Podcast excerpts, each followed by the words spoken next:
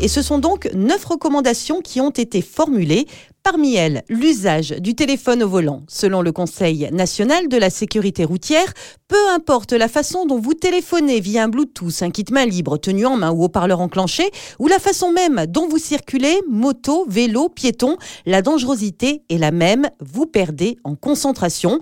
Une des solutions, selon l'instance, mettre en place un système qui déconnecte automatiquement votre téléphone quand vous conduisez, en rappelant qu'aujourd'hui, un accident corporel sur 10 serait lié à l'usage téléphone au volant.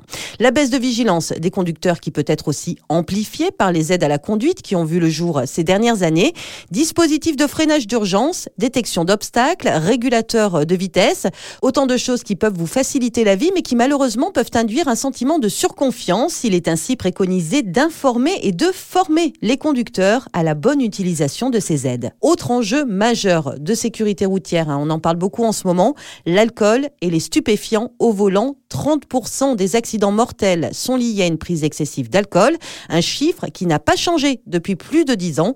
Pour le Conseil national, le recours aux éthylotests antidémarrage doit être généralisé et même devenir systématique en cas de récidive.